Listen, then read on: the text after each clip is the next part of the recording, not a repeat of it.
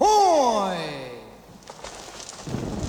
咱们书接上集这还不是最让人惊讶的更震惊的还在后面这些宫殿的屋顶每块都是半吨重一个屋顶就比一架满载的巨无霸客机还要重。这些全靠木材建造的房屋是如何支撑起来的呢？秘密就藏在无数个精巧的构件里。首先，支撑巨大屋顶的是七十二根柱子，每一根都超过了九米高。这些都是非常珍贵的金丝楠木，它们取自中国西南地区的深山。有人用“入山一千，出山五百”来形容采木的危险程度。为了把这些材料送到北京，朱棣命人重新疏通了京杭大运河。这些木材顺流而下，经过四年的时间才能抵达京城。串联这些柱子的横梁叫斗拱，它们由数十块精巧的木头做成。整个构件没有一根钉子或者粘合剂，是用传统的榫卯结构，靠自身重量稳定。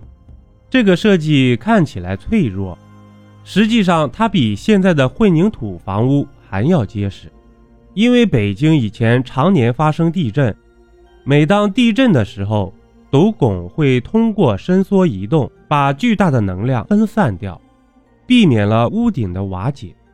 但仅仅只有这些还是不够的。设计师为了以防万一，并没有将木桩固定在地面上，而是像笔筒一样放在里面，让它随着震波移动，从而避免折断。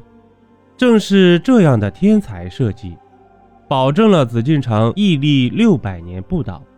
专家们做过一个实验，他们按照比例缩小建造了一个宫殿，将它放在地震演示器上，测试它的抗震能力。在十点一级地震的模拟测试下，房屋依然屹立不倒。科学家为此感到震惊。这座宫殿竟然可以在十点一级地震中完好无损地保存下来，全世界至今为止最强的地震也只有九点五级。由此可见，中国人的智慧是有多厉害啊！围绕紫禁城的是一道高十米、长度超过三公里的护城墙，坚固的夯土层外面还有三层砖块。地面的设计非常的精妙，是一个跟城墙无缝结合的排水系统。这种精巧的排水系统可以将雨水导入护城河，保护皇宫不被大雨所侵袭。中国古代讲究天人合一的规划理念，用天上的星辰与都城规划相对应，以突出政权的合法性和政权的至高性。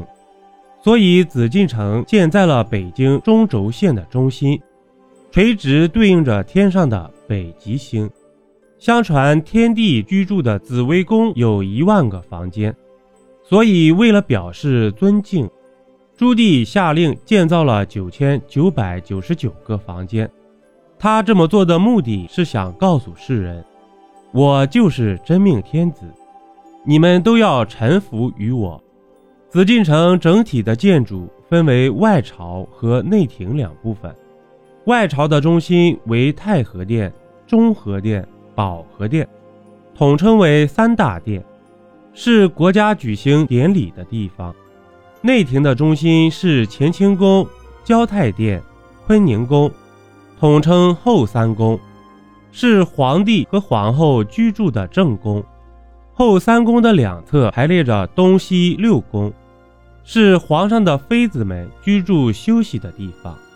整体设计遵循着阴阳调和的布局，南和前都代表着男性的阳，所以皇上居住的宫殿在南边，叫做乾清宫；皇后的宫殿坐落于北部，叫做坤宁宫。因为北和坤都代表着女性的阴，两座宫殿的正中间是皇上和皇后新婚之夜洞房的地方，在这里乾坤合二为一，阴阳达到完美的和谐，所以取名交泰殿。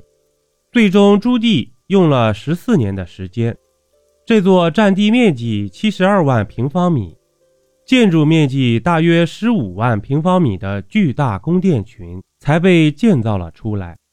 唯一可惜的就是，朱棣在这里只住了短短的四年就驾崩了，而这座宫殿。一直保存至今。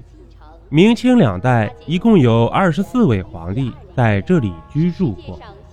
主播新专辑《民间故事一箩筐》，筐筐不一样，正式上线，欢迎您收听订阅。本集播讲完毕，点个关注，订阅一下哦，下集我们不见不散。